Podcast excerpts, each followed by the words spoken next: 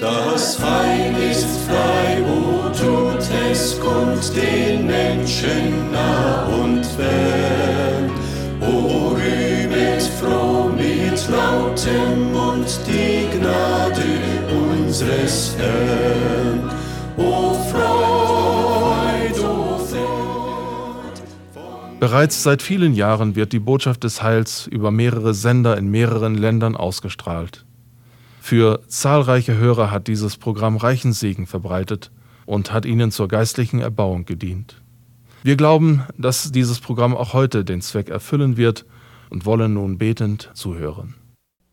Ich bin durch manche Zeiten, wohl gar durch Ewigkeiten, in meinem Geist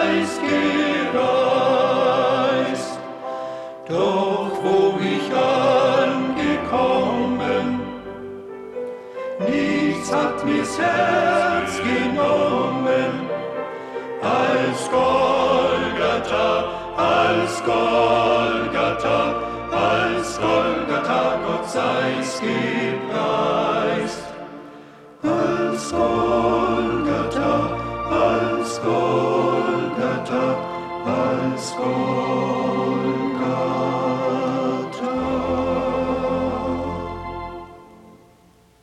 Wir wollen nun beten. Unser geliebter, herrlicher Herr, du hast uns gerettet aus tiefer Verirrung und Verlorenheit. Du hast uns herausgehoben aus Sünde und Schuld und hast uns innere Heilung und Ruhe geschenkt.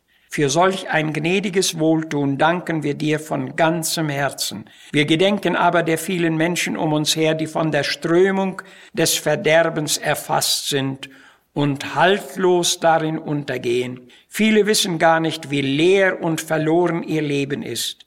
Herr, gib, dass sie ihren Zustand erkennen, dass sie deine Hand ergreifen und sich retten lassen.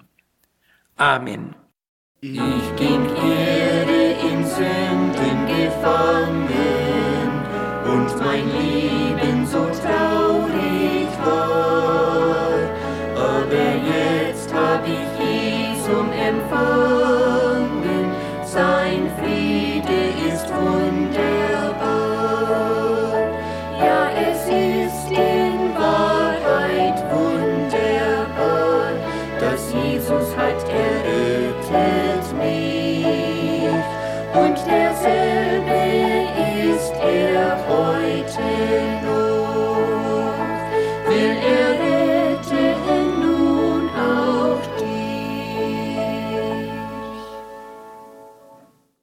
Lukas 19 lesen wir in Vers 10, des Menschensohn ist gekommen zu suchen und selig zu machen, was verloren ist.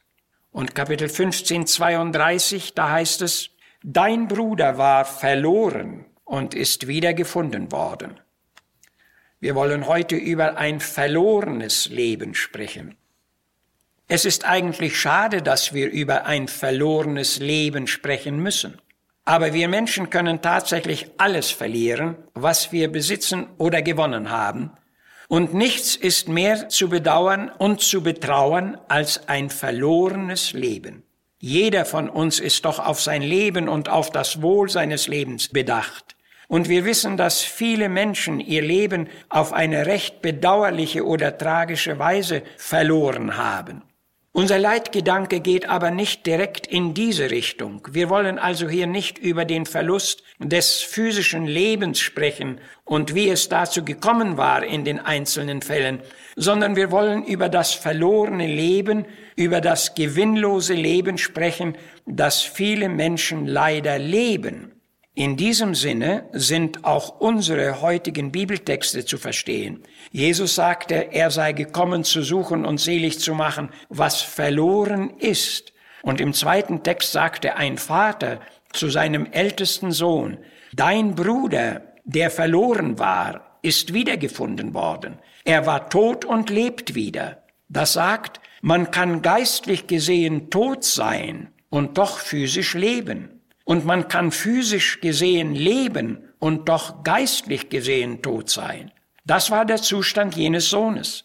Er hatte sich vom Vaterhaus gelöst und somit auch mutwillig vom Vater getrennt. Und Jesus nannte ihn einen verlorenen Sohn, der zugleich auch ein verlorenes Leben lebte. Ein verlorenes Leben ist das Leben, das man ausschließlich für sich selbst und ohne jede Beziehung zu Gott lebt. Es ist ein Leben ohne wirkliche bleibende Werte. So gesehen lebten viele Menschen ohne wirklich gelebt zu haben. Sie suchten ernsthaft Jahre zu ihrem Leben hinzuzufügen, anstelle Leben zu ihren Jahren. Das Leben besteht doch nicht darin, dass man viele zeitliche Freuden und Güter hat. Zu einem solchen Menschen sagte Jesus einmal, du Tor, in dieser Nacht wird man deine Seele von dir fordern, und wem wird das gehören, was du gesammelt hast? Deine Seele, die ja doch das eigentliche Leben ist, sie war leer geblieben. Und so kommt es zu einem verlorenen Leben. Im Gegensatz hierzu konnte Paulus jubelnd ausrufen, Gelobet sei Gott, der uns gesegnet hat mit geistlichem Segen in himmlischen Gütern. Jesus Christus ist der Weg zu diesem Segen. Das hatten wir schon in anderen Sendungen deutlich gesagt der Segen zu himmlischen Gütern. Sie stehen im Angebot, doch wer bewusst daran vorbeigeht, der bleibt leer und lebt ein verlorenes Leben. Ein Dichter sagt, O wie leer gehst du durchs Leben hin. Sieh, es winkt dir ewiger Gewinn. So arm und leer war auch mein Leben einmal. Die himmlischen Güter und deren Werte und Segen kannte ich noch nicht. Doch dann durfte ich als junger Mensch den Gottesdiensten eines Festes beiwohnen, und während ich unter der geistesmächtigen Verkündigung des Wortes Gottes saß, da gingen mir die Augen über meine Armut und über mein leeres, verlorenes Leben auf, und ich gewann eine neue Gesinnung und eine neue Lebensrichtung. Wir kehren darum noch einmal zu der Frage Jesu zurück, wem wird gehören, was du bereitet hast? Das heißt auch, was bleibt dir oder mir, wenn unser Leben zum Ende kommt? Das sind Fragen, die zum Nachdenken anregen sollten, denn wer möchte mit bangem Herzen und mit tränenden Augen auf ein verlorenes Leben zurückblicken? Ich hörte eine Patientin im Krankenhaus aufseufzend sagen, ach könnte ich doch mein Leben noch einmal beginnen. Doch das geht leider nicht. Aber ich hatte den Eindruck, dass diese Frau unter schweren Versäumnissen litt. Ist das eventuell auch bei uns so? Das größte Versäumnis in unserem Leben ist die ungeklärte Schuldfrage.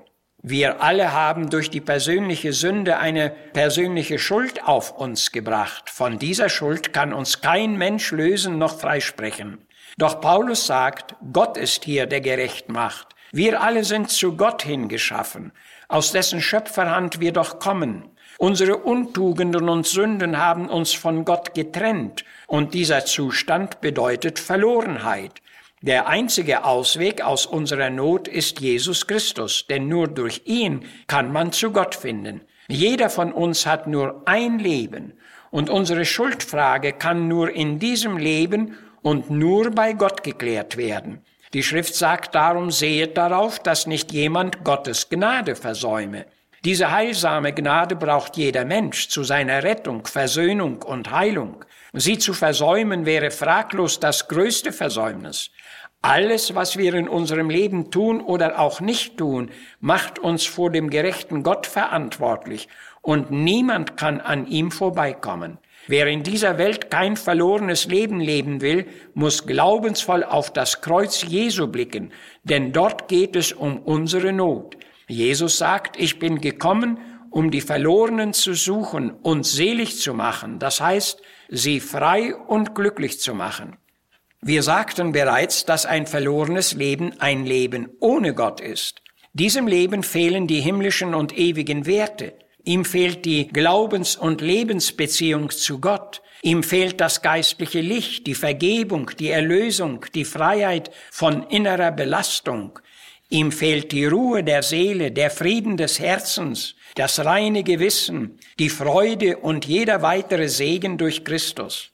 Ohne diese geistlichen Werte bleibt unser Leben praktisch leer und nutzlos.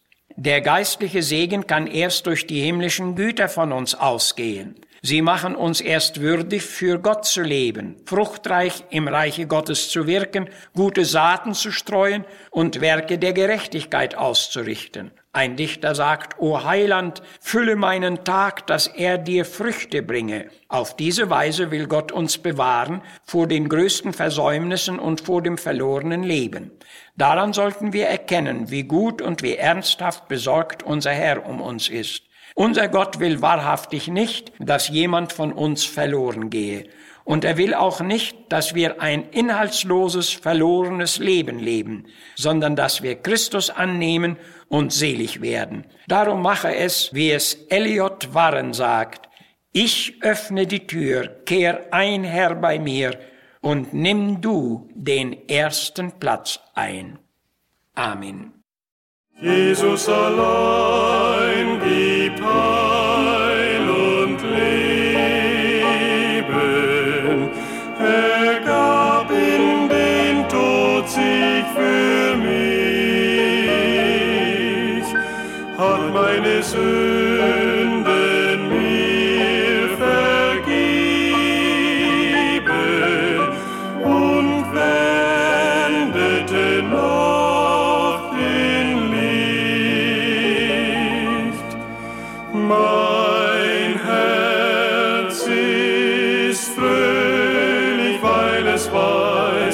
er liebt mich. Mein Herz ist fröhlich, er sich erfüllt. Kein anderer ist so gut wie Jesus. Stets ist er nah, stets ist er da für mich.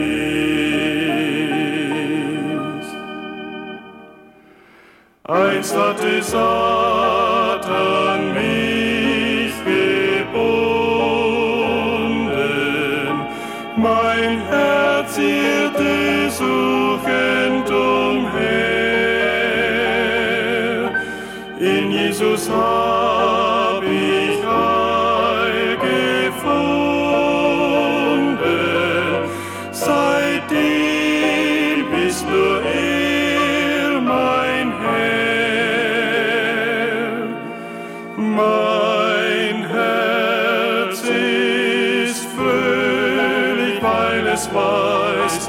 er liebt mich. Mein Herz ist fröhlich, weil er sich erfüllt.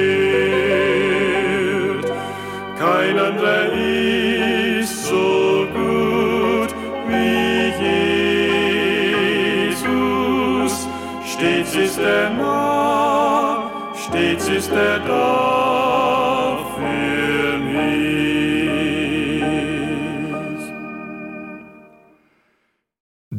Botschaft des Heils ist bemüht, Licht über die herrlichen Wahrheiten des Wortes Gottes zu bringen, so dass der Wille Gottes erkannt und ausgelebt werden kann. Möchte auch das gehörte Wort seinen Zweck erfüllt haben.